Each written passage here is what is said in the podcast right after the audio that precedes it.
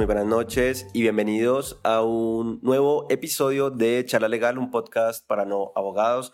En este momento, pues, eh, ustedes saben que venimos tratando de darle un poquito de diversidad a lo que, a lo que viene siendo, pues, el podcast y en este caso, pues, eh, como de costumbre, pues tenemos una súper invitada. Voy a ir dejando que la vayan viendo. Manuela, ¿cómo estás? Bienvenida a Charla Legal. Qué chévere que estés por aquí, que hayas aceptado la invitación. ahora, pues, Prochita, agradezco. ¿Cómo estás? Bienvenida. Hola, hola, muy bien. ¿Y tú? Muchas gracias por invitarme a este espacio. Me siento muy honrada de poder acompañarte en tu podcast. No, a ti por, por estar aquí. Bueno, me gustaría, y siempre es como la rutina aquí en, en Charla Legal, eh, que la gente pues te conozca un poquito, cuéntanos un poquito de ti, eh, quién es Manuela, eh, qué es lo que, lo que andas haciendo, cuéntanos por ahí un poquito. Bueno, yo soy Manuela Aduanera, así me conocen en redes sociales. soy abogada, especialista en contratos internacionales y tengo una maestría en, en curso en comercio exterior y aduanas. Eh, digamos que mi gran fuerte ha sido enfocarme en las pequeñas y medianas empresas de este país que están como en sus procesos de internacionalización o de importación o exportación de sus productos. Me encanta acompañar a, las, a estas pequeñas y medianas empresas porque vivo con ellos el día a día y el sueño de poder llegar a otros niveles, mm, lo que no se siente con una gran empresa en realidad no es lo mismo. Entonces me gusta este acompañamiento como a los pequeños y a medianos y en procura pues como de eso creo un Instagram y pues este Instagram ha sido como el catapultador de todo lo que he logrado, digamos que en redes sociales siento que ha sido un avance súper grande porque hemos creado una comunidad súper linda de muchas personas que están en el comercio exterior, nos ayudamos mutuamente, con todos los temas del día a día. Tenemos un grupo muy chévere donde estamos todo el tiempo pues hablando de comercio exterior y aduanas. Entonces, digamos que mi enfoque en redes sociales ha sido netamente comunicar el comercio exterior de una manera fácil de entender. Así como tú dices, eh, un podcast para no abogados, digamos que mi perfil es como también para no abogados porque a mí no me gusta tanto como hablamos nosotros entre nosotros, o sea, entre nosotros nos entendemos súper bien, pues porque sabes, y, para y a veces, y ni siquiera, ¿no? Como que ni entre abogados a veces es como, uy, pero yo no la entendí nada. Sí, total. Total, a mí me gusta hablar para empresarios, para, para, los estudiantes inclusive, porque muchos estudiantes de comercio exterior me siguen, eh, me preguntan muchas cosas, digamos que está enfocado más que todo hacia eso, me encanta poder transmitir todos mis conocimientos, pues que a lo largo de estos años, pues siento que obviamente a mí me falta un montón, pero gracias a Dios he tenido una experiencia muy enriquecedora y pues me gusta compartirla. No sé por qué la gente a veces es tan egoísta con su conocimiento y si no es que le pagan, entonces no lo hacen. Me parece que pues podemos ir un poquito más abiertos con eso porque finalmente igual toda la información está en internet y ya hoy en día con estas inteligencias artificiales pues ya nada está oculto, entonces creo que de nada nos sirve ser egoístas con el conocimiento. Quiero arrancar preguntándote un poquito de pronto por qué, por qué el sector aduanero, por qué este sector del comercio exterior, qué es lo que te llamó la atención, por qué llegas ahí, cuéntanos un poquito cómo es esa historia. sí, pues mira, el comercio exterior está en todo lo que hacemos en nuestro día a día. O sea, yo creo que no hay un área del derecho que sea tan transversal a la vida cotidiana de las personas. ¿Por qué? Porque literal, todo lo que tú ves, si tú te pones a mirar, en este momento en tu escritorio, creo que el 90% de lo que tienes es importado. O sea, tu ropa, tu micrófono, tu silla, o sea, nada es hecho en Colombia prácticamente casi nada. Entonces, mm, eso me generó demasiada curiosidad, como ver que todo era hecho en otra parte. Y yo dije, bueno, esto debe tener una forma de regularse, ¿cierto? Porque en la vida y en el derecho, o sea, en el derecho, y para eso está el derecho, para regular nuestras relaciones en la sociedad. Y una de ellas es el comercio exterior. Entonces, mm, la normatividad aplicada al comercio exterior me frustró mucho, porque o sea, siento que va como 20 años atrás de lo que es la realidad del comercio. Entonces como que en esa frustración, pero era una frustración bien, era una frustración como de qué emoción, pues como ver cómo esto evoluciona y me empecé a meter por ahí porque en la universidad, en la universidad donde yo estudié no dieron eso ni siquiera como una electiva, derecho aduanero. Sí. Eh, sí había visto materias de, de, derecho internacional privado, pero de, de derecho aduanero nunca. Yo salí de la, eh, de, la, de la U y de una hice la especialización en contratos internacionales y medio tocaron el tema. Y pues claro, el contrato en el que yo me enfoqué es el de compraventa internacional de mercaderías, que es el que regula como la relación entre un exportador y un importador. Entonces, ah, pues ya como que a raíz de eso yo dije, bueno, entonces si yo tengo que importar, yo qué normatividad tengo que mm, tener en cuenta. Y por ahí fue que me fui y empecé a encontrar como todo este mundo del, del derecho aduanero y me encantó. Me encantó porque mm, me pare... o sea, yo soy una persona muy ambiciosa en el sentido de que creo que las personas que tienen una empresa de productos o servicios no pueden limitarse únicamente a su territorio, ¿cierto? Entonces solamente me quedo en Colombia, solamente vendo en Colombia. Es más, solamente vendo en Bogotá. No, o sea, no porque es que el mercado es inmenso, es inmenso, es ilimitado, eh, el mundo está lleno de oportunidades y creo que pensar únicamente en un mercado es un poquito como cortoplacista. Mm. Entonces, mm, yo me la paso diciendo en redes como, hey, piensen más allá, piensen más allá porque el mercado es ilimitado, o sea, y las limitaciones normalmente están en la cabeza del emprendedor. Entonces, siento que con el, el acompañamiento de las personas adecuadas, uno puede llegar muy lejos.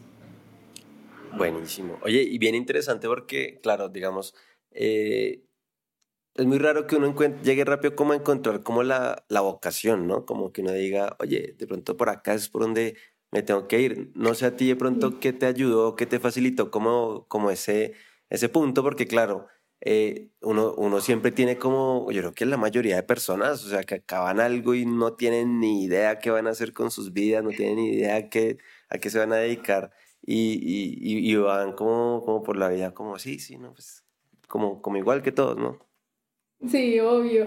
No, mira, la verdad yo no sé, pero yo soy una persona muy determinada desde muy chiquita y yo tengo muy claro lo que quiero desde, o sea, mira, yo desde noveno del colegio sabía que quería estudiar derecho.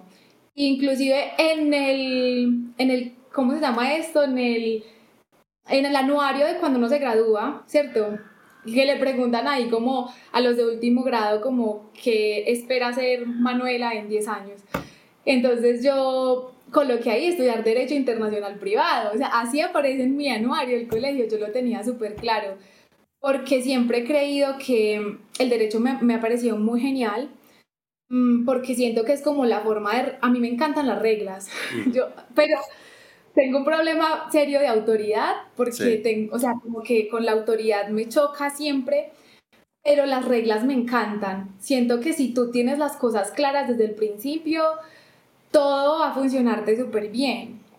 Inclusive, pues siento que por eso es que me gustan tanto los contratos, porque en la medida que tú tengas claro lo que va a pasar, pues no vas a tener tantos problemas. Es una forma más como de prevenir. Entonces, yo sabía perfectamente que me gustaba el derecho internacional porque yo quería no limitar mis, mis, como mis alcances jurídicos solamente a Colombia. Y yo creo que gracias, eso fue gracias a una prima que siempre he admirado muchísimo porque ella eh, también es internacionalista y digamos que ella me abrió como el panorama y me explicó muchísimo desde que yo estaba muy chiquita cómo era que ella ejercía el derecho internacional y eso me como que me, me flechó, o sea, como que me enamoré de todo lo que ella me decía y nada, pues creo que la admiración que uno pues logra tener por otra persona hace como que lo enfoquen muy fácil en las, en las cosas. Y no, pues definitivamente no fallé porque esto me encanta, o sea, yo no me levanto a trabajar, te lo juro, ni un día, o sea, yo me levanto a hacer lo que me gusta. No, y eso, está bien interesante porque, claro, eh, generalmente cuando uno logra, digamos, identificar la pasión y tras del hecho puede vivir de eso, pues es, es, es un valor eh, bien importante. Y justamente pasa que, que por ejemplo, me, me, sucede a mí como que, no, y es que quiero como, qué bacano y esos temas y no sé qué, que, que tú trabajas y tal. Me gustaría y uno, pues digamos, digamos mi decisión en mi caso, o digamos mi enfoque, eh, se demoró un poquito más, digamos, yo no la tenía como tan clara porque, claro, yo decía, bueno, todavía no encuentro como lo que, lo que me, me, me apasione, eh, pero pues lo importante es que uno supo esperarse, ¿cierto?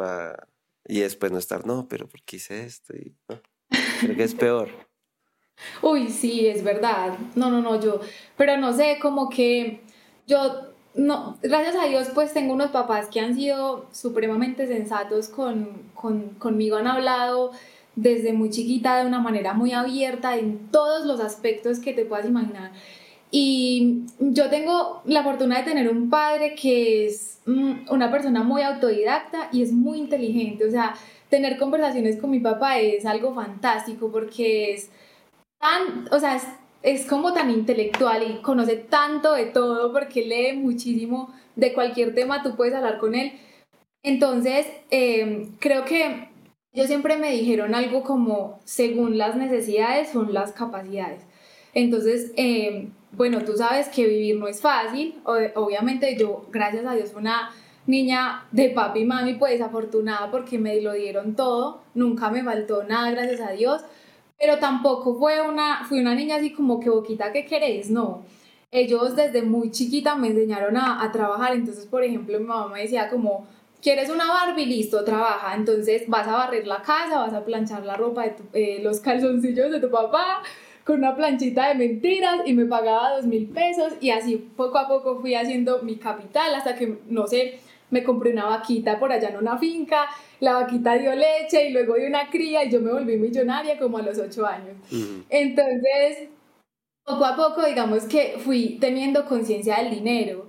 Y para mí fue muy claro que el dinero no es fácil de ganar, o sea, hay que trabajarlo. Entonces, pues obviamente a uno lo van creando y uno todo se lo dan, pero cuando uno sale a la vida real, es un baño de agua, porque, de agua fría porque, o sea, uno se choca con que listo, ya soy yo la que me tengo que mantener, ¿cierto? Entonces, en ese orden de ideas, pues mi papá me dijo, bueno, y mi mamá me dijeron como, vamos a hacer un plan de vida. pues, ¿tú qué quieres? Entonces, mm, tú sabes, o sea, yo como te digo, tengo serios problemas con la autoridad, entonces me cuesta demasiado seguir órdenes mm, de jefes, sobre todo cuando hay jefes que son tan, tan como tan a la antigua, que no son líderes, sino que son jefes. No sé si te ha tocado ese tipo de personas. Muchos, muchos, la mayoría de, de abogados son así. Ay, no, horrible. Yo no puedo con ellos, o sea, en serio, porque tienen un nivel de, o sea, se creen superiores y tampoco así no se puede.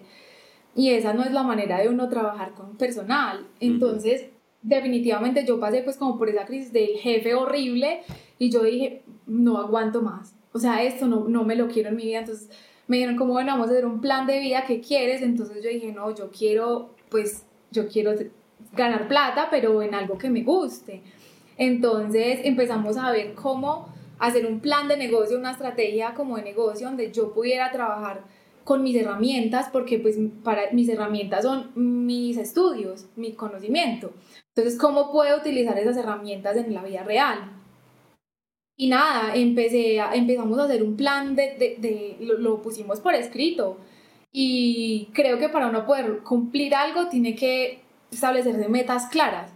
Entonces, pues nada, paso uno, abrir Instagram, paso dos, crear contenido, paso tres, empezar a promocionarlo, paso cuatro, buscar clientes, paso cinco, mantener esos clientes, ¿cierto? Y así poco a poco se fue volviendo en este proyecto que gracias a Dios me tiene viviendo muy feliz. ¿Y qué tan difícil ha sido como, como planificar? Yo, hay algo que yo critico mucho de los abogados, es que no nos gustan los planes, eso es un problema porque todo es como ni siquiera para, para hacer lo que, lo que hacemos abogados, para demandar, uno de verdad planifica eso como un proyecto y, y estructuras todo, más allá de la estrategia de litigio, ¿no? Pero me refiero a, como modelo de negocio, uno, para mí el litigio, por ejemplo, no es tan rentable. Yo litigué mucho, mucho tiempo. Claro, tú ves dinero, pero para todo lo que te toca hacer, si tú realmente lo venas como un modelo de negocio y como una empresa empresa, es bien difícil de, de, sostener. Siempre te toca estar recibiendo casos y casos y casos y casos y casos para que, te, para que veas algo de, de dinero libre, ¿no? em, y te toca dedicarle mucho tiempo y no sé qué. Un poco por eso es que yo dejo de litigar, tomo la decisión y, y, dejo de, de, litigar. Este, pero es bien complejo. Y justamente al no planificar, por eso es que nosotros somos como tan, tan, no sé, pero a veces las cosas no suelen pasar. Creo que es, el, el, derecho es como un ejercicio a veces al azar, ¿no? Porque el, uno se ríe mucho del depende, el depende, pero claro, es que el depende te puede jugar una mala pasada. Sí, no, o sea, yo la, no, yo sí soy de súper planificar, yo planifico hasta mi, o sea, mi día a día, o sea, yo tengo, tengo que ponerlo por agenda, tengo que ponerlo por calendario, porque si no me disperso muy fácil. Em, yo tengo metas mensuales que me, establezco, digamos que metas de, de, de, qué tipo de servicios tengo que vender para poder llegar como a, mi, a mis ingresos requeridos, ¿cierto? Lo que necesito como mínimo. Eh, y pues nada, yo me voy es en busca de, de clientes, pero en realidad gracias a, las redes sociales pues llegan solos, ¿cierto? Entonces, eh, poco a poco tú vas organizando como tus, tus días según lo que vas a tener que hacer, ¿cierto? Entonces yo sí soy de muy, muy, muy meticulosa con planificar porque en suelo dispersarme mucho y si yo no tengo una meta clara, te lo juro que yo me despierto sin saber qué hacer. O sea, yo, yo no puedo, o sea, yo por la noche tengo que hacer, yo tengo, mira, yo tengo un planificador de la semana y todo, o sea, una agenda, porque yo necesito escribir ahí qué tengo que hacer mañana, porque si no me levanto sin un rumbo. Y ese día como que me coge como la depresión, como que, uy, no tengo que hacer nada. Y cuando volteo a ver, tengo mil cosas y yo dije, no, ¿qué pasó? Entonces sí soy muy de planificar para no entrar como en ese bucle de la dispersión. ¿Qué tan importante ha sido para ti el hecho de, algo que tú dijiste ahorita, eh, quiero retomarlo un poco y es el tema de, de, de hacer que el derecho aduanero sea fácil para la gente.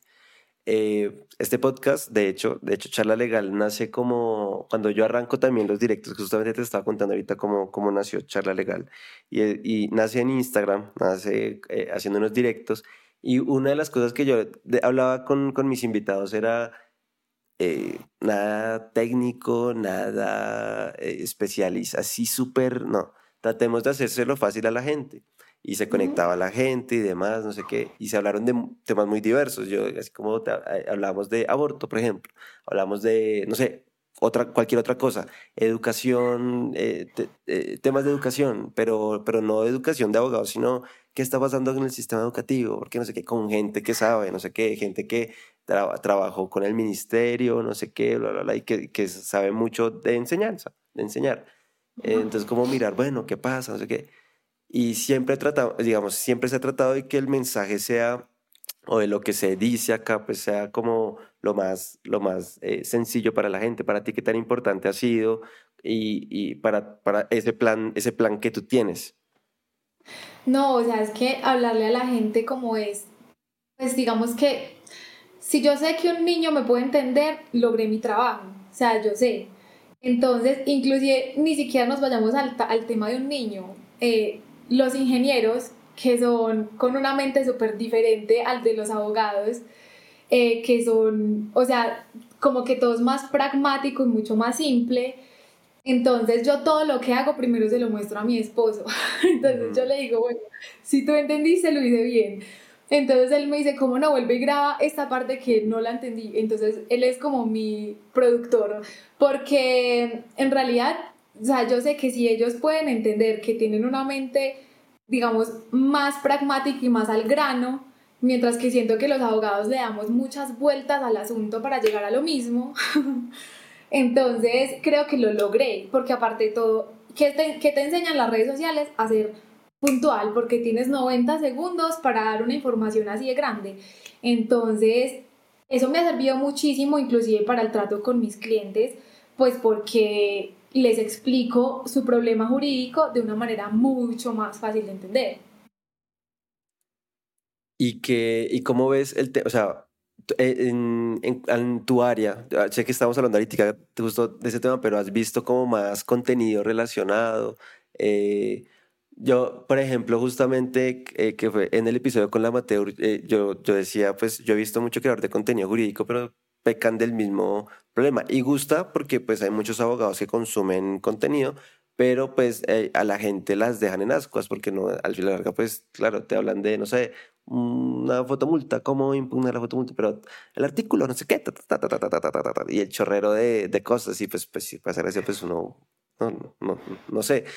Pero, pero es bien complicado, ¿no? Es bien complicado porque, eh, pero tú cómo lo has visto, o sea, eh, has, has, encontrado como más, más gente, cómo ves el tema, para mí es un tema que es súper especializado y digamos, de la, la primera persona que, que, yo sé que ha hablado de esos temas, pues Juan Diego, pues como lo que, lo que yo identifiqué por LinkedIn, el tipo escribe y aparte escribe muy bien, o sea, a, a mí no es mi área, pero yo leo y, y, y algo aprendo.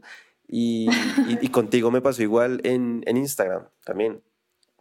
Sí, pues mi nicho no es LinkedIn, o sea, ese no es mi nicho, mi nicho es empresarios, los empresarios no están ahí, ahí Ajá. están los profesionales.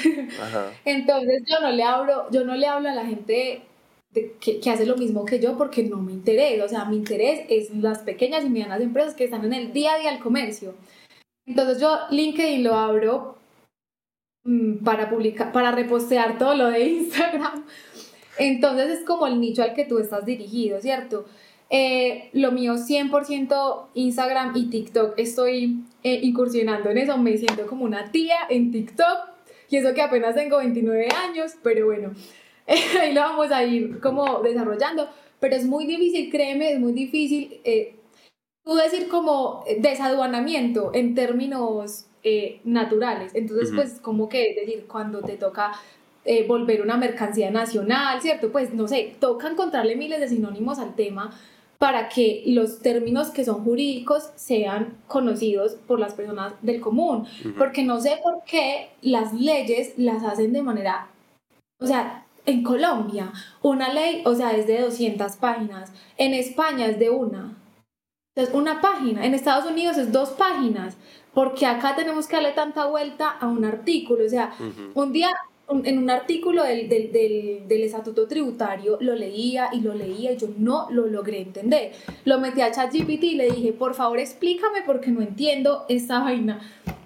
Y me lo explicó con ejemplos y con matemáticas de coquito. Uh -huh. Y yo dije, esto, o sea, hay algo mal en los abogados porque escriben para abogados, no escriban, escriban para la gente del común, que es la que va a leer la ley, o sea, finalmente, ¿a quién estamos regulando? A los ciudadanos. En el derecho aduanero, ¿a quién estamos regulando? A los usuarios aduaneros, o sea, al importador, al exportador, al empresario, ¿cierto? Ellos, o sea, si tú le pones a un, a un aguacatero que se la ha pasado toda la vida exportando su aguacate a leer el decreto 1165, no va a entender nada. ¿Cierto? Entonces, digamos que Ahí yo siento que falta mucho en, en, el desarrollo normativo en este país. Sí, es que, no, y generalmente que muchas veces suele pasar que, ese, que, que tanto, tanto molestamos con el tema del, de, del conocimiento que justamente hay muchos temas normativos que se, que se regulan sin conocimiento. Entonces, entonces, claro, luego, luego hay que los controles y luego vaya y aplíquelo y, y termina uno con mil chicharrones eh, tras de que no se entiende, eh, no tiene ningún sustento a veces, sino es como, bueno, ¿qué, qué, qué sucede? Y se supone que la ley aquí hay que hacerla para la gente y, y aquí parece que, que, que eh, hay abogados, yo no quiero aquí mencionar mal, pero yo, yo a veces pienso como que eh, eh, obviamente los abogados se benefician de eso porque si, si entienden ese artículo complejo, ese asunto que es tan, tan específico, pues por eso cobra más, ¿no?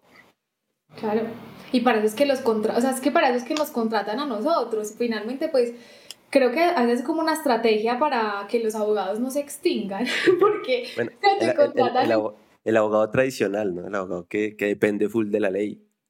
Total, total. En esos días me nos preguntaban en un live que hicimos que cómo hacíamos los abogados para memorizarnos los artículos y yo decía, yo no me los memorizo, nunca, porque sobre todo en el derecho aduanero la ley cambia cada ocho días. Uh -huh. O sea, lo que se tiene que aprender es como la situación en, en la vida real, cómo pasa y la ley cómo la regula, ya, ¿cierto? Pero no, o sea, en realidad es muy complejo uno lograr ese conocimiento como tan tan de, de la memoria, como tan a la antigua, como antes que, no sé si a ti te tocaron profesores que te iban con el código en la mano y repita después de mí, a mí me tocaron. No, y, lo, y los parciales. ¿Qué dice el, artículo veintital del Código Civil? Y no es como chinga tu madre. No, eso está mandadísimo a recoger. Yo soy profesora eh, y a mí no me gusta, a mí no me gusta, o sea, a mí me gusta poner casos prácticos, es decir, les pongo un caso que yo ya resolví, ¿cómo lo resuelve usted? Claro. Con todo a la mano, con, con decreto, con lo que pueda, o sea, pues es que a mí como abogada no me limitan el internet, o sea, yo puedo buscar todo lo que quiera. Claro. Entonces siento que eso es una práctica que ya está mandada a recoger y nosotros, esta nueva generación de abogados, tenemos la tarea y siento que tú estás haciendo una excelente tarea con tu podcast también como o sea, esto es un podcast para no abogados y sabes que creo que la mayoría que lo oímos somos abogados. Sí. Porque finalmente, pues son temas que, hasta para nosotros, si a mí tú me hablas de un, de un tema penal, yo no sé. O sea, si me lo hablas en términos jurídicos, no te voy a entender. Pero si me lo hablas como, como tú me decías, con, creando una narrativa, entonces obviamente va a ser mucho más rico y más fácil de escuchar. Sí, es que nosotros, yo, yo creo que los abogados somos bien mamones, somos hartos, somos canzones. Eh, aparte, cuando, cuando queremos explicar algo y no lo podemos hacer, hacer de manera sencilla, lo empezamos a complicar. Entonces, que, es justamente lo que nos lleva como, eh, lo digo en un párrafo, luego como que está bien, pero luego digo, ah, de pronto hace falta esto y lo sigo y lo sigo y lo sigo hilando y al final como que más de lo mismo y cochas de retazos y tú dices como, hey, pero, pero ¿qué pasa? Y tienes un documento larguísimo, porque hay abogados que, que, que fuera, fuera de chiste, como que pareciera que, cobra, que, que cobraran es por hacer documentos largos. Y, por hoja. Sí, como por hoja, y uno es como, fue madre, un recurso con 100, yo he visto recursos de reposición con 100 páginas, y uno va a leer esa vaina y uno es como, pero amigos, no lo leyó ni usted, menos lo va a leer yo.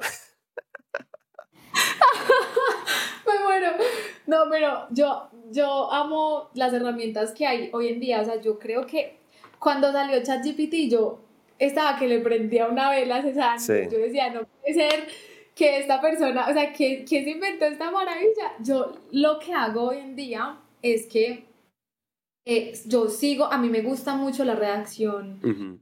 Así, como abogado, ¿sabes? Eh, con, con, con, sinónimos rebuscados, me encanta, o sea, me encanta porque es que el español es tan rico, o sea, eh, tiene tantas palabras y uno solamente... Eh, y por lo tanto, y por ende, y entonces, no, o sea, no, hay muchos conectores y es que el lenguaje es muy, diverso, pero en, ese, en, esa, en esa intención de uno querer escribir como no sé, como un súper escritor, llegas y tú te das cuenta y ya fueron 40 hojas. Entonces uno dice como, no, ¿qué, ¿qué hago hoy en día? Yo lo que hago es que escribo todos mis textos, por ejemplo, una, un diagnóstico de, una, de algún caso jurídico aduanero, yo le digo, lo, lo meto a ChatGPT, yo, hola ChatGPT, por favor, resúmeme esto como para un empresario en los términos más coloquiales que puedas, eh, eh, nada jurídico. Tan, y eso me suelta una explicación de tres párrafos, me queda espectacular y el cliente me dice, me encantó, entendí todo. Exacto, sí.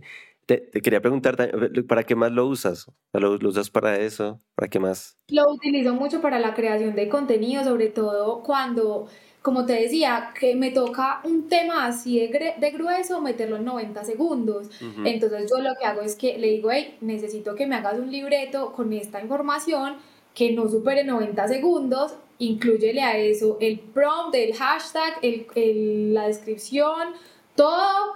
Y, y, yo ya lo que hago es que cojo ese libreto y pues me lo interiorizo, lo grabo y ya cuando pues el copy lo, lo saco de ahí mismo. Lo utilizo mucho para la creación de, de contenido porque me, me quita un montón de trabajo. Ya lo único que hago es que el, cojo el copy, los hashtags de ahí los coloco en, en la descripción del video, del reel, y ya, me relajé. Porque antes yo, al principio, antes de que conociera ChatGPT, yo creo que me demoraba más haciendo el copy, buscando los hashtags, que, que haciendo el mismo video. Entonces ahorita me ha facilitado mucho la vida por eso. No, buenísimo. Y qué bacano porque, eh, claro, digamos aquí puede, puede pasar que, que, llegue un abogado muy tradicional, escuche esta parte que tú decías, no, es que yo meto toda la información y no sé qué, y se pare de los tres pelos que tiene. Pero, pero es que justamente, justamente nosotros parte, parte de, de, lo que, de lo que hacemos es muy improductivo porque es, es, conocimiento y muchas veces no lo sabemos comunicar de manera correcta. Y qué bueno que tengas una herramienta que no te genera el conocimiento. O sea, tú ya le das el insumo, tú ya le das toda la información y, oye, haz que esto, más, más allá de, de, bonito, que sea claro para, para el, el, el usuario, el que lo va a leer fácil de entender, pero es que claro, el problema es cuando la gente le da un mal uso a la herramienta. Si por ejemplo tú le dices a ChatGPT, ve, me llegó este caso, ¿qué hago? Obviamente él te va a decir, no entiendo, yo no soy abogado, busque a un abogado. De hecho, de hecho, un día lo intenté porque yo dije, esto nos va a reemplazar a, todos, hasta los abogados, y le pregunté algo así como súper random de un tema aduanero, y de una me dijo como, no soy, no soy abogado aduanero, busque un experto. Y yo, ay, al menos, o sea, no me van a reemplazar. No, no, no. E, eso con la versión gratis, con la versión, con la, con la que tú pagas, con eso sí te hace unas cosas bárbaras. Y creo que, creo que tú lo puedes probar con Bing, con el, con el buscador de Bing. Creo que ellos tienen una parte del, de, de ChatGPT 4, que es la versión Pro, y la puedes usar por ahí. Y eso es una vaina espectacular. Obviamente te, te manda como el este, pero como eso está, se nutre de internet todos los días, eso es una locura, es una locura. Obviamente igual, con los mismos disclaimers, o sea, no, no, o sea, igual si tienes la duda, buscar todo de confianza, pero te puede dar alguna idea. Pero digamos que el tema del, del ChatGPT 4, eh, pues que digamos no todo el mundo lo paga, pero el gratuito eh, es muy inexacto. Me parece que, o sea, es súper inexacto, obviamente está como desactualizado como hasta el 2021, no me acuerdo eh, y pues obviamente la información, si es, si es como motor de búsqueda, yo no lo recomiendo porque pues es muy inexacto, como te digo. Sin embargo, para acortar textos, para resumir, para ser más práctico en la forma de explicar los temas, uy, me encanta. Bueno, a mí me gustaría ya llegar a un punto en el que justamente consumiendo, consumiendo un poquito del contenido que tú has hecho y como de, chismoso, lo que te decía, yo soy bien chismoso, yo soy como, uy, pero ¿qué, ¿qué, pasó? Se calentó acá el tema, no mentiras. Pero tú, tú venías haciendo como, como un tema justamente como, como que es de mucho interés para muchos empresarios, porque claro, eh, pasa en todo lado, vas a encontrar gente que que, que, te puede tumbar, que te puede decir, no, mire, yo le hago esto, pero resulta que no, no sé qué.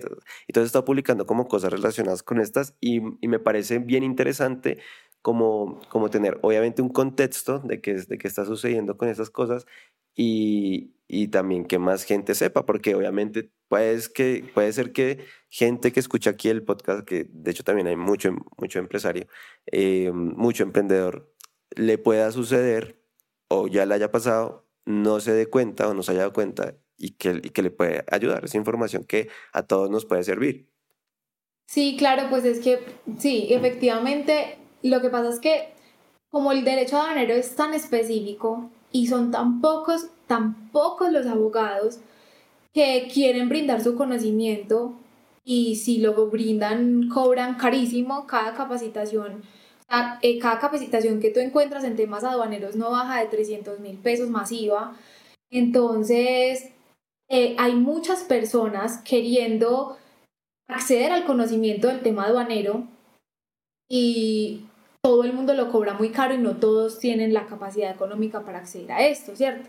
Entonces, viendo que hay muchos estudiantes ya recién graduados que están buscando como profundizar más en un tema en específico, ¿cierto?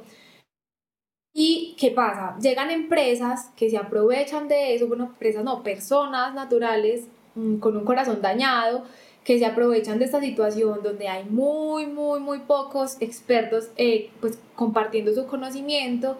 Eh, de hecho, pues digamos, como te lo decía en Instagram, yo creo que yo soy la única que habla de derecho aduanero abiertamente, pues y que de verdad estoy metida en el tema porque para mí Instagram es un trabajo tiempo completo, yo estoy todo el día ahí generando contenido todos los días de mi vida desde que decidí hacerlo. Pero yo no, no encuentro en, Instagram, eh, que es una herramienta tan a la mano de todos, eh, más gente que lo haga, ¿cierto? Y tampoco que esté, digamos, como dando estas conferencias. Entonces, eh, claro, llegó un día una empresa, yo, yo tengo un grupo de WhatsApp que se llama Close Friends, que son las personas que me siguen en Instagram, pero que, son que están en el día a día del comercio exterior. Somos como 300 personas en el grupo más o menos, entonces todo el día nos estamos apoyando y tal. Un día se metió al grupo, porque es un link pues que digamos que yo comparto eh, por, por, por mis redes sociales. Un día se metió una empresa diciendo, supuestamente una empresa, eh, se hizo pasar como Empiria Consulting, vendiendo un super curso de comercio exterior que hasta yo dije, me, o sea, me encanta, lo tengo que hacer. Súper bueno, súper bonito y súper barato. O sea, de verdad tenía cuatro módulos de temas súper chéveres de la operación, porque digamos que uno como abogado está más como en la estrategia y en la defensa, pero el día a día del comercio exterior está en la operación, es cómo manejar el siglo XXI, que es el sistema de la DIAN o el MUISCA, cómo manejar los sistemas de, de, la ventanilla única de comercio exterior, o sea, cómo, cómo, cómo hacer. Entonces, claro, fue súper atractivo para todos en el grupo. Entonces, de una, todo el mundo, pues lo cobraron no tan caro, costaba como 180 mil pesos, pero no para todos fue fácil pagar ese dinero, ¿sabes? Y claro, pues utilizaron mi grupo para promocionar una estafa. En realidad nunca hubo nada y el tipo se desapareció, cerró todas las, o sea, cambió las cuentas, se bloqueó a todo el mundo, o sea, fue muy traumático y yo quedé súper ardida porque utilizó mi grupo para eso.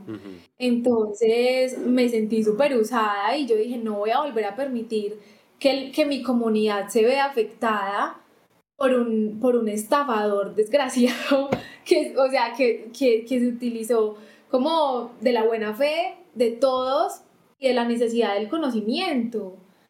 Y yo creo que en, parte yo por eso nunca cobro mis cosas, o sea, no me parece, yo no, yo no vivo, o sea, si, si yo viviera de capacitaciones, yo no viviría, pues, o sea, no me da, ¿cierto? Pero, pero mm, digamos que mis ingresos son por otro lado, ¿cierto? Más como por la defensa y todo eso.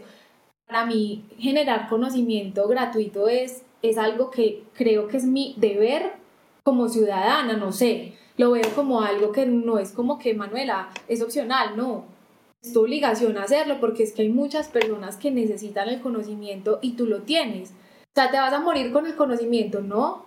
Pero hay gente que se aprovecha de eso y nos estafó a un montón de personas y pues la verdad yo quedé súper ardida porque no me parece justo no me parece, y pues claro, yo lo estoy denunciando en la fiscalía y en todo lado, yo no voy a dejar que este tipo se salga con la suya.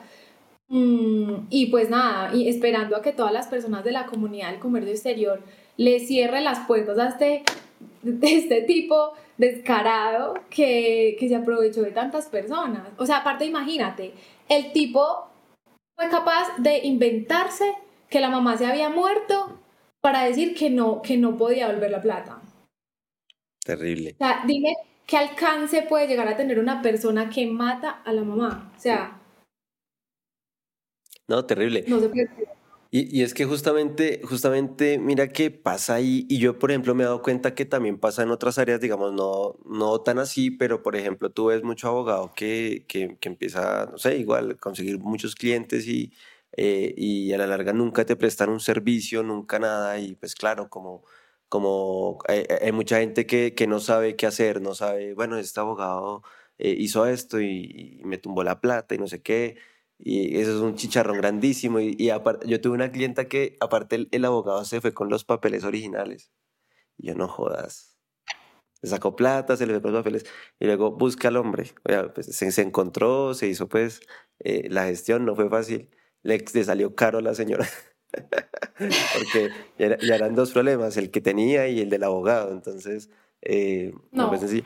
Pero, pero mira que hay mucha gente que, que incurre que, o que puede caer porque justamente hay mucha desinformación y parte de, de todo esto es lograr que que se construyan consumidores informados a través de la prestación de servicios de jurídicos, porque justamente hoy en día, por ejemplo, eh, eh, se encuentran clientes que, que va un abogado a intentar meterle los, los dedos a, un, a, una empresa y la empresa que, que, lleva muchos años de experiencia afortunadamente ya sabe eh, que cuando un abogado le dice le dice cosas que sí son y cuando le, le está echando paja, ¿no? Afortunadamente. Pero no todos los consumidores son tan expertos, no todos los hay muchos, muchos consumidores que es la primera vez que deben buscar, de hecho, un abogado. Y justamente hay gente que ni siquiera sabe en qué momento debe buscar un abogado, cuando el problema se le puede dimensionar de otra manera, ¿cierto? O, el negocio o lo que sea. Entonces, ahí, ahí es donde uno encuentra, yo siempre digo, son problemas elementales, problemas elementales que uno debería ver en el colegio de decir, bueno, cuando eh, aprende algo básico y cuando necesitas tú llamar a un abogado, porque a veces también lo llaman y es como, es innecesario, ¿sabes? Como tal, no sé. Eh, pero sí. sí, sí, Justamente, justamente es donde yo le encuentro valor a lo que tú haces y es, y es que se, crea, se va creando una comunidad de gente informada alrededor del el servicio que tú prestas, de lo que tú sabes, el, el, conocimiento que, que tú tienes y que, y que pues está, estás generando y, y difundiendo.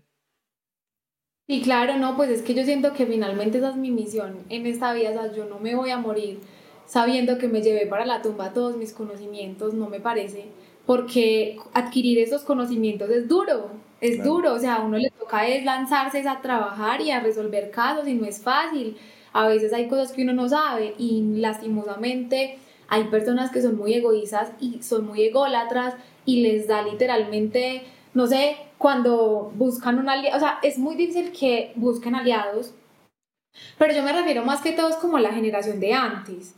Sí, sí, sabes, porque siento que nuestra generación no es tan egoísta con el conocimiento y es más fácil que se alíe. Entonces, yo amo las alianzas, tú no sabes, yo en cada área de, de, mi profesión, desde el productor hasta el broker en el otro país, yo tengo un aliado en cada área de, de la cadena de suministro. Porque si alguien llega a mí, yo tengo que pues proporcionarle un servicio completo, ¿sabes?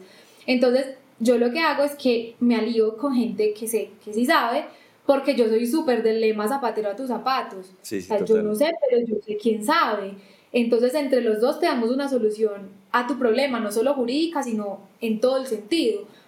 Y a mí me encanta aliarme. Yo no le tengo miedo a preguntarle a la gente, yo no le tengo miedo a decir yo no sé de este tema. No, no porque es que uno no, uno no se la sabe todas. Entonces, y, y, aparte que un abogado todero también es bien peligroso. Sí, el, el, abogado todero es, es una cosa que, eh, eh, obviamente la, la, especialidad cuesta un poquito más, pero muchas veces sale más caro contratar al todero. Sí, total. Es verdad. O sea, yo por ejemplo hice contratos, ay no, ay no, tú no sabes, una, te voy a contar una, una historia.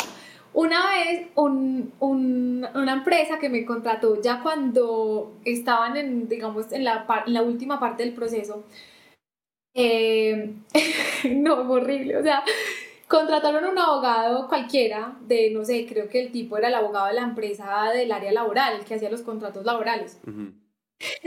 y llegó un caso de la DIAN.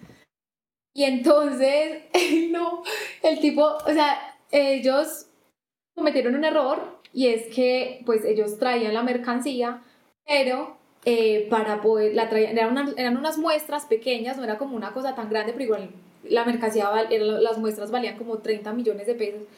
Pero cuando las trajeron vía aérea, para poder que el flete le saliera más barato, dijeron como no, eh, no le ponga que vale 30 millones, póngale que vale, no sé, mil dólares. Entonces, entonces ellos eh, pusieron ese valor en la, en la guía aérea, ¿cierto? En el documento pues de transporte. Claro, entonces pues obviamente el flete les salió mucho más barato y cuando llegaron pues no les cobraron como tal unos aranceles muy elevados. Obviamente se tuvo que hacer el proceso de importación normal eh, por el valor pues digamos que y las cantidades porque pues eran unas muestras pero eran grandes. ¿Y cómo te parece que pues claro, la DIAN tiene cinco años después de que tú importaste la mercancía y que tienes pues como la declaración en firme, tiene cinco años para decirte, oye, cometiste un error es un tiempo muy grande. De repente la DIAN llegó con un requerimiento diciéndole a la empresa, hey, em, ustedes, o sea, este valor de esta mercancía no corresponde con el valor real. Ustedes me están diciendo que esto vale mil dólares, pero en el mercado esto vale 30 millones. No está, esto no coincide, por favor explíquese. ¿Cómo te parece que este abogado llega y coloca Sí, lo que pasa es que nosotros le bajamos el valor para poder que el flete nos saliera más barato y lo pone por escrito, ¿no? en, La, en la... Yo me, mientras leía eso me quería sacar los ojos, porque literalmente cuando tú le bajas el valor declarado a la mercancía, pues vas a pagar menos impuestos. Sí, sí, sí. Y si tú pagas menos impuestos, estás haciendo fraude fiscal y aduanero. Sí. Es un delito contra el Estado. Y el tipo literal dijo, sí, es que nosotros lo hicimos para bajar el valor del flete. Yo me quería morir. ¿Por qué? Porque el tipo no tenía ni la menor idea de derecho aduanero y creyó que por ser abogado, pues medio sabía defender en temas que no le correspondían. Y sabes qué? A la empresa la sancionaron como por 40 millones y compulsaron copias a la fiscalía. Es decir, enviaron el proceso a la fiscalía por delitos contra el Estado. Sí. Y el representante legal ahorita está en un problema de que lo van a mandar a la cárcel por culpa de, un, de haber contratado a un abogado todero que no tenía la minoría de derecho aduanero. Terrible. Esas, esas son cosas que, que, que muchas veces hay, hay empresas que no, que no ven por ahorrarse unos costicos. También es cierto que, que pues, eh, obvio, pues el abogado tampoco, pues, eh, tiene, lleve, lleva, lleva su responsabilidad y demás, pero pues muchas veces también es como, al final el que, el que firma las cosas es el cliente y uno es como, bueno, de pronto, de pronto, ahí quedó una, una, una enseñanza, una enseñanza costosa. Hay veces que los aprendizajes, eh, pues, son, son bien caros o salen bien caros, pero, pero pues bueno, eso es bien importante eh, también para que la, la, la audiencia lo, lo, tenga muy presente. Eh, y es que, eh, no sé, uno muchas veces como que piensa que puede hacer todo, que yo justamente hablando con, con muchas personas de, de, de, bueno, cómo sumamos a valor los abogados, ¿no? Una cosa es el precio y otra cosa es el valor. El valor, para mí, eh, todos los abogados están en eh, eso, en capacidad de, de hacer una demanda, de hacer un contrato, de, bueno, todo, todos los 500 mil abogados que hay en el mercado a día de hoy, todos son capaces de hacer sí. eso. Es más, hasta la inteligencia artificial, que no tiene tarjeta profesional, lo puede hacer. Este, pero, pero muy pocos abogados suman valor. ¿Cómo suman valor? ¿Cierto? ¿Cómo, qué, tan, ¿Qué tan importante es que uno se diferencie de esos 500 mil abogados? Porque pues si no va a estar en el mercado de los contratos, es pues, complicado. Complicado porque hay, hay, abogados que venden un contrato en 50 mil pesos. Eh, es más, lo, eh, min, eh, Legis, Legis que vende los, los Minerva, yo no sé en cuánto estarán, como en 5 mil pesos tal vez. Y ellos se compra una papelería. Entonces es, es, bien complicado. Entonces, como tú sumas valor para que lo que tú cobras pues se justifique? Hay, hay gente que, que, que yo he visto que cobra unas cosas tremendas y no le dan al cliente ni siquiera las gracias. Es como... Ay, no. Ni te van a volver a yo, llamar. A mí me gusta, mm, yo soy muy de, de experiencias, ¿sabes? Es decir, de, de, de generar una experiencia al cliente. Uh -huh. Como cuando tú vas, no sé, cuando, como cuando tú vas a un sitio, que, a un restaurante que tiene show y que tiene esto y que tiene lo otro, y que es más allá de ir a comer. Ajá. Pues sí. más o menos um, yo soy muy así como de no me olvides. y es, mm, por ejemplo, a mí sí me gusta generar la experiencia a mis clientes y no solamente se trata de hey, te voy a elaborar un, te voy a elaborar un contrato, eh, pues te hago cualquier minuta y te lo mando, uh -huh. llénala. Sí, sí, sí. No, porque pues también esos son los contratos baratos. Claro. Creo que lo que, lo que aporta valor, y creo que esto lo tenemos que hacer todos los abogados, sobre todo que prestamos servicios independientes, este, es generarle como al cliente esa sensación de que le estoy explicando cada una de las cláusulas, le estoy diciendo, mira, eh, si esto llega a pasar, tú puedes hacer esto, puedes hacer lo otro, puedes hacer aquello, explicarle cada una de las cláusulas al cliente para que el cliente no luego tenga que ir a leer el contrato y no entender nada. Uh -huh. eh, yo me tomo todo mi tiempo con mis clientes cuando hago contratos, yo los negocio con, los, con, las, dos, con las dos partes y yo les, bueno, les pregunto, bueno, ¿qué pasa si supongamos la mercancía llega a Estados Unidos eh, dañada? ¿Qué vamos a hacer? ¿Cómo lo vamos a solucionar? Sí. Entonces, entre, entre, los dos, entre los tres, ¿cierto? Me incluyo ahí, tomamos, eh, ellos me dicen como, Manu, no sé qué se hace en esos casos. Yo les digo, bueno, en estos casos, pues podemos mirar si hacemos una devolución o le hacemos una nota de crédito o hacemos esto o hacemos lo otro, ¿cierto? Para que entre las dos partes discutan como, hey, sí, ¿cierto? Gracias a Dios, eh, pues las personas que han hecho contratos conmigo, siempre me dicen como, uy, Manu, me quitaste un peso de encima porque yo no tenía ni la menor idea de cómo negociar o no, te, no había pensado que me podía pasar eso o, uy, ¿qué, ¿qué hubiera pasado si yo no hubiera? Y luego, cuando tienen el problema, yo soy muy de colocar la solución en la misma cláusula. Entonces, por ejemplo, si llega a pasar esto, se soluciona así. Y ellos me han dicho como, mano, no tuvimos que ir a un juzgado, el contrato decía cómo se solucionaba y lo solucionamos así. Y yo creo que esa es la satisfacción más grande que yo tengo en mi carrera profesional y es que yo no he tenido el primer contrato llevado a un tribunal. Todo se soluciona ahí mismo y las partes me han dicho como, hey, hemos tenido esta experiencia y yo digo, genial, o sea, genial, ya hice mi trabajo. Entonces yo creo que eso es lo que busca la gente, más allá de una minuta, porque pues una minuta la encuentras ya hoy en día, como tú dices, hasta en una papelería, pero que alguien se siente, que se tome el tiempo de explicarte cada cláusula, cómo se va a solucionar, de revisar como si fueras tú mismo el empresario que está haciendo el contrato. Eso pocos abogados lo hacen, ¿cierto? Entonces, creo que ese es el valor que tú le das a tus a tu tiempo, a tu experiencia, a tus conocimientos frente a un cliente, o sea, no es un cliente y ya, o sea, también hay que pensar que esa persona está haciendo un esfuerzo para pagarte. Claro, es que, y, es que justamente a mí me pasó, yo tuve esa discusión con, con una socia que tuve, que tuve en mi firma, eh, en la firma que yo, que yo monté, con la que litigaba, y yo decía, no, pero nosotros no nos podemos limitar a, presentar el contrato con todo y que ya hacíamos, eh, a mí me gustaba siempre tomarme el tiempo con cada cliente, entender, entender su preocupación, porque es que a la larga yo, yo siempre me considero un abogado que transforma emociones. Si yo tengo el cliente frustrado, con miedos, con preocupaciones, pues yo lo que tengo que hacer es aliviarlas, ¿cierto? Y, genera, y ser generador de, de, emociones eh, positivas. Y yo le decía a esta china como, pensemos en algo para que no, no, se nos quede ahí, para que tengamos un sello, para que no se quede, bla, bla, bla, algo que nadie más hace. Y eso fue hace como unos 3, 4 años tal vez. Y mm, recién arrancamos, y hagámosle y, y miremoslo y brindemos algo más, algo que no sea, que, que, que no sea solo la prestación del servicio y el acompañamiento y la explicación y tal.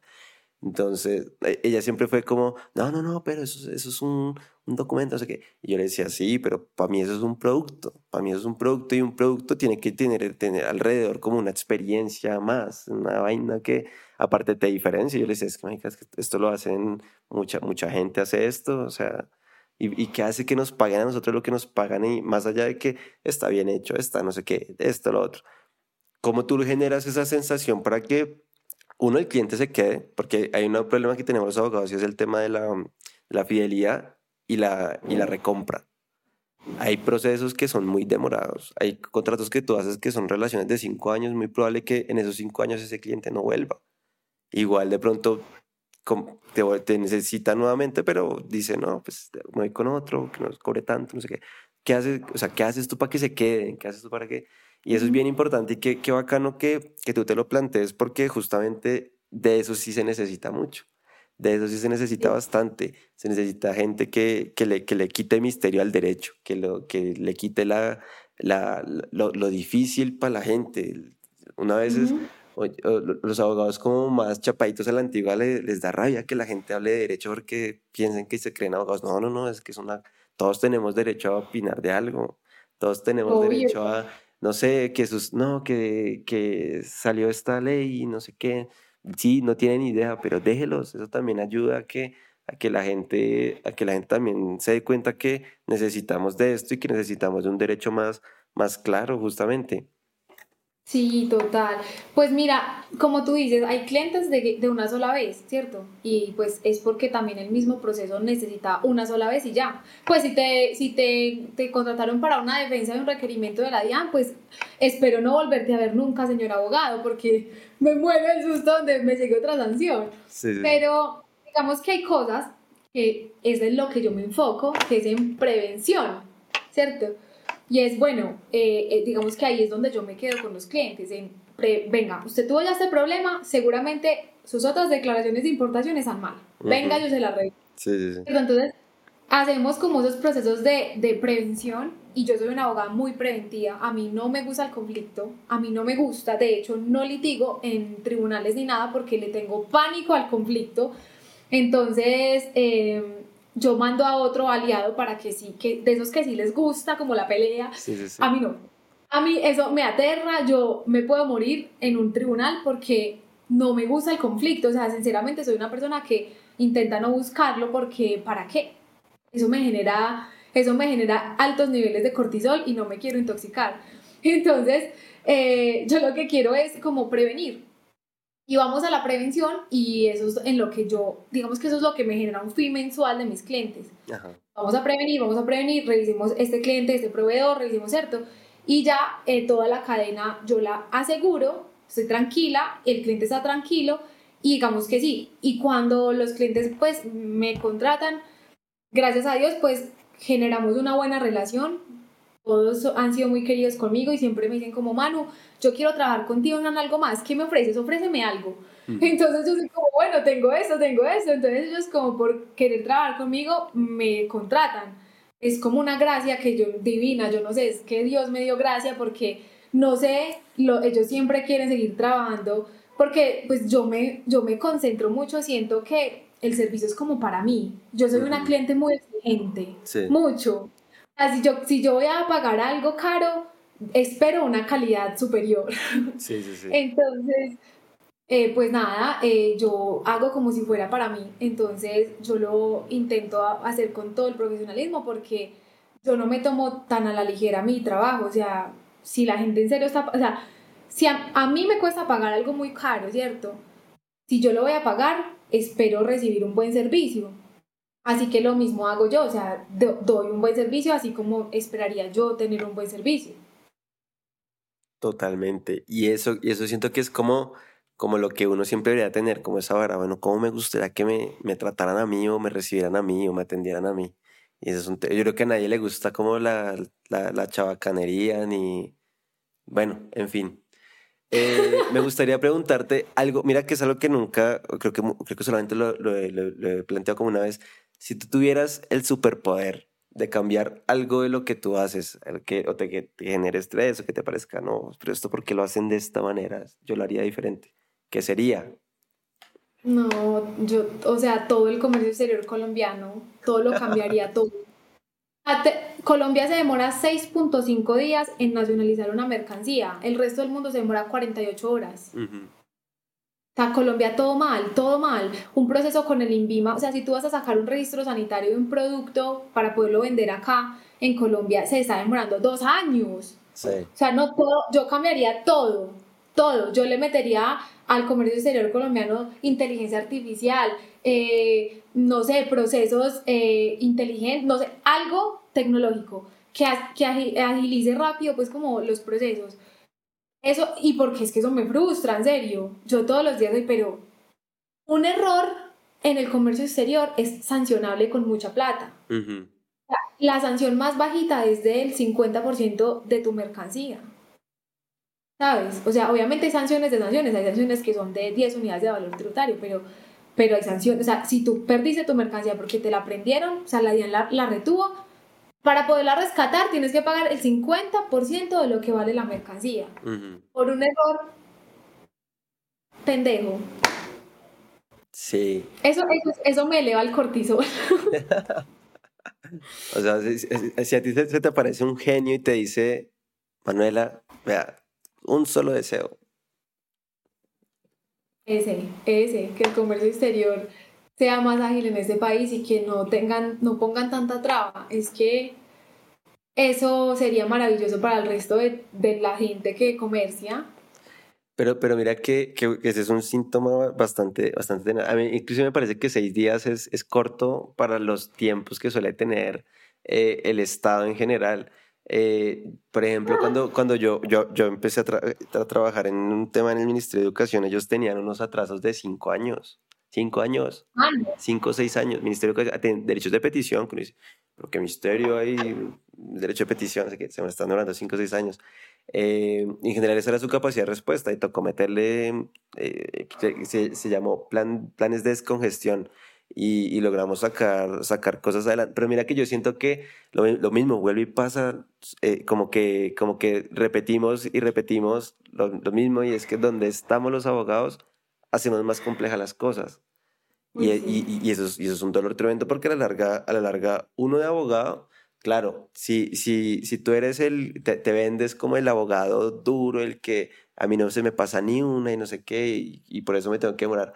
pues hay un montón de usuarios que, que resultan afectados y, y, hay un montón de gente que necesita que los servicios del Estado sean rápidos.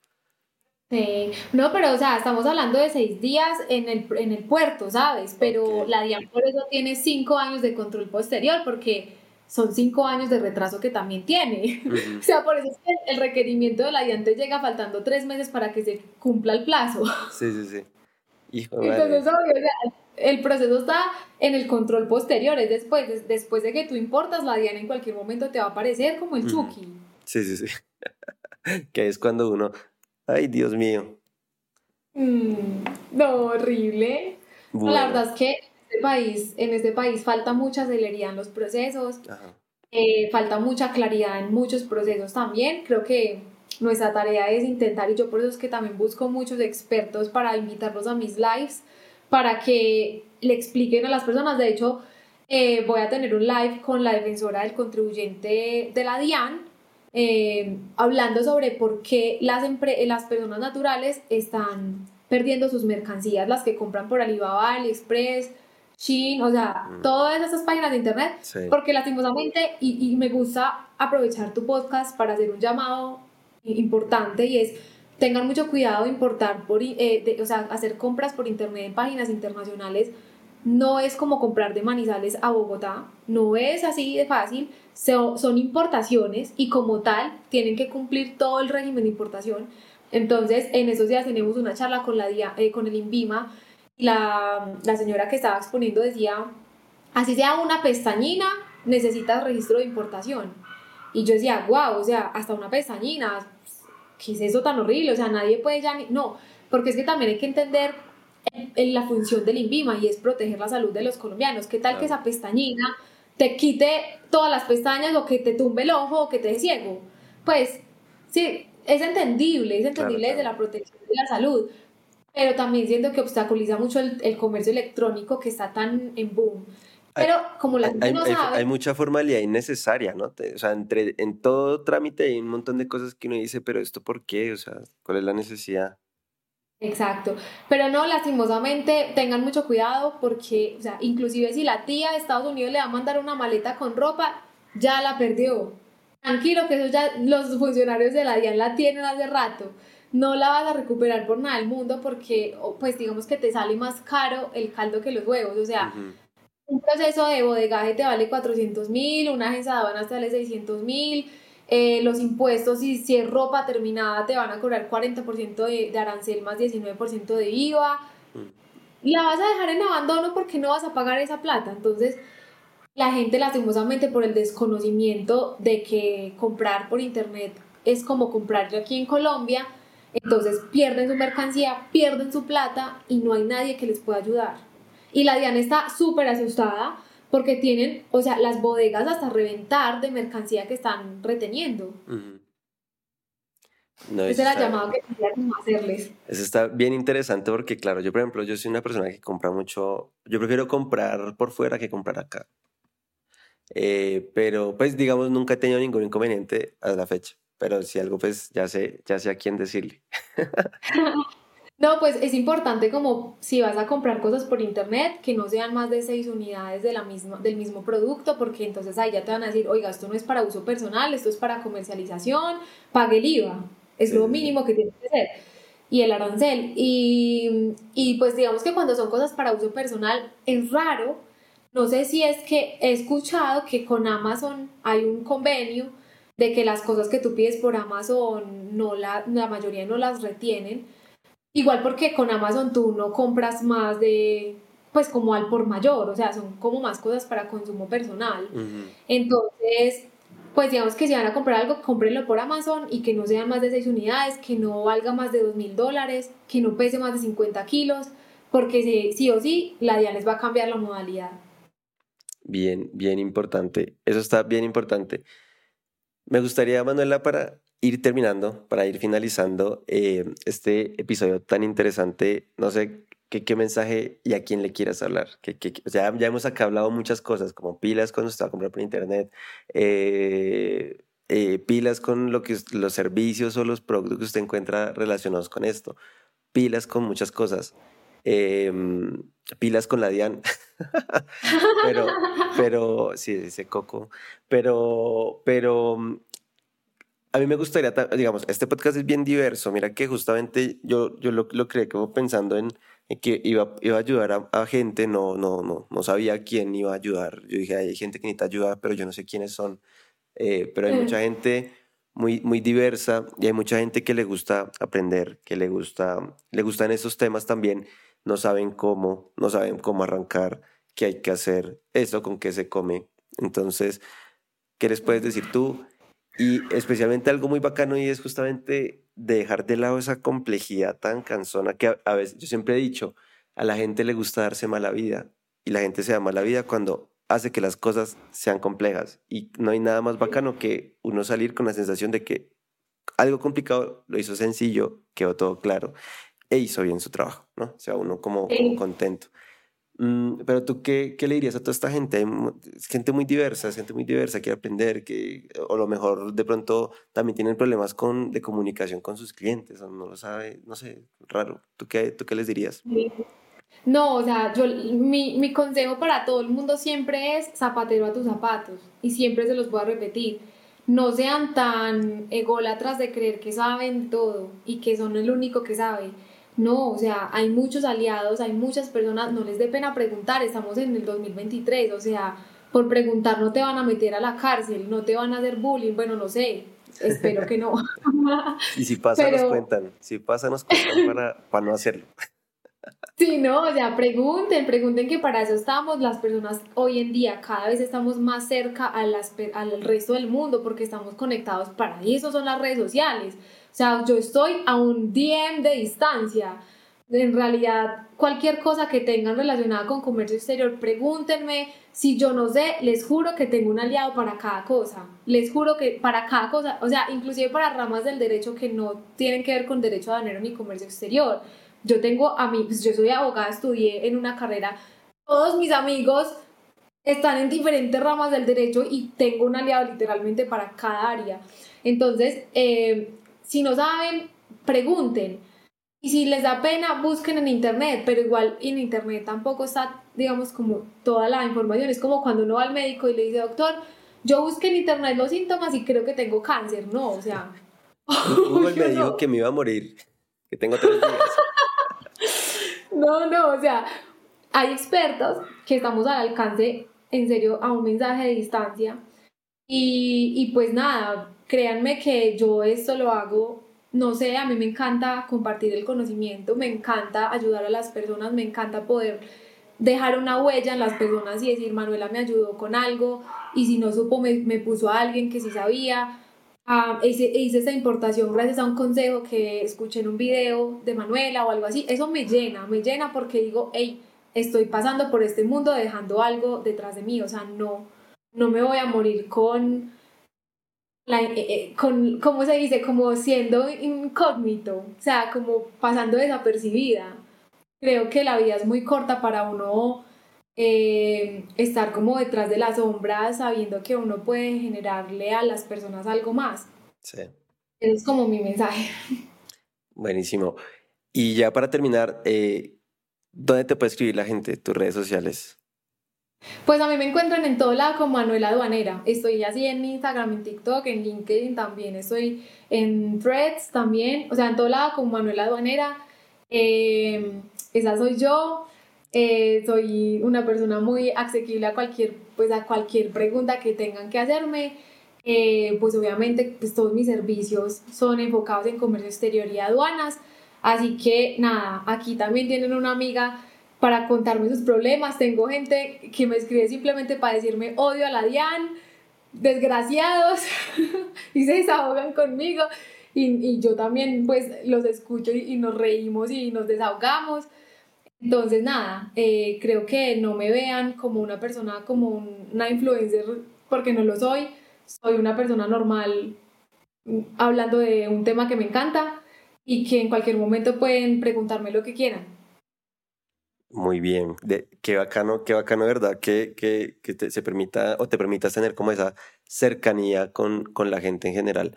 Manuela, de verdad, muchas gracias por estar acá, por el tiempo que le has dedicado a este podcast, de verdad, que nota, este, aquí, aquí siempre es como, como aquí siempre, de hecho, este episodio lo tuvimos que reprogramar varias veces, siempre pasó algo. Como mil veces. Como mil veces y, y bueno, ya se logró, quedó muy bien, gracias a Dios, gracias a ti. de verdad, no, de verdad, muchas gracias por estar acá, por aceptar la invitación, por creer en ello. Siempre digo, de verdad, muchas gracias porque creen en esta vaina, creen en el proyecto, creen en mí, creen en... aquí se están haciendo cosas bien interesantes y, y qué bacano contar con, con, con, el, apoyo de, el apoyo tuyo en este caso. De verdad, muchas gracias. No, gracias a ti por invitarme. En realidad, a mí me encanta esto. Yo lo veo como una charla entre amigos y, y hablar contigo es muy sabroso. Entonces, las veces que me quieras invitar, yo estaré feliz de acompañarte. Buenísimo, ¿no? Y, aquí con las puertas abiertas, el día que quieras hablar de, de algo me dices y, y, y, sin pedo lo, lo organizamos. eh, Manuel, la verdad, muchas gracias y muchas gracias eh, también a mi público de Charla Legal, de verdad, que, que nota que, que hayan llegado hasta acá, que se hayan escuchado todo este episodio. Ya saben que nos vemos todos los lunes a las 7 pm con un episodio nuevo. Si quieren desde Spotify, desde YouTube, pueden activar la campanita. Siempre les va a recordar. Muchas gracias por la fidelidad, muchas gracias por todo lo que, lo bacano que están haciendo de este podcast, porque cada vez como que el nivel sube y, y, y de verdad eso me pone muy contento. Cumplimos nuestro primer año, muy feliz estoy y de verdad que todo esto es gracias también a ustedes. Muchas gracias, nos vemos en un siguiente episodio y ya saben, todos los lunes 7 pm hora colombiana. Chao pues. Chao.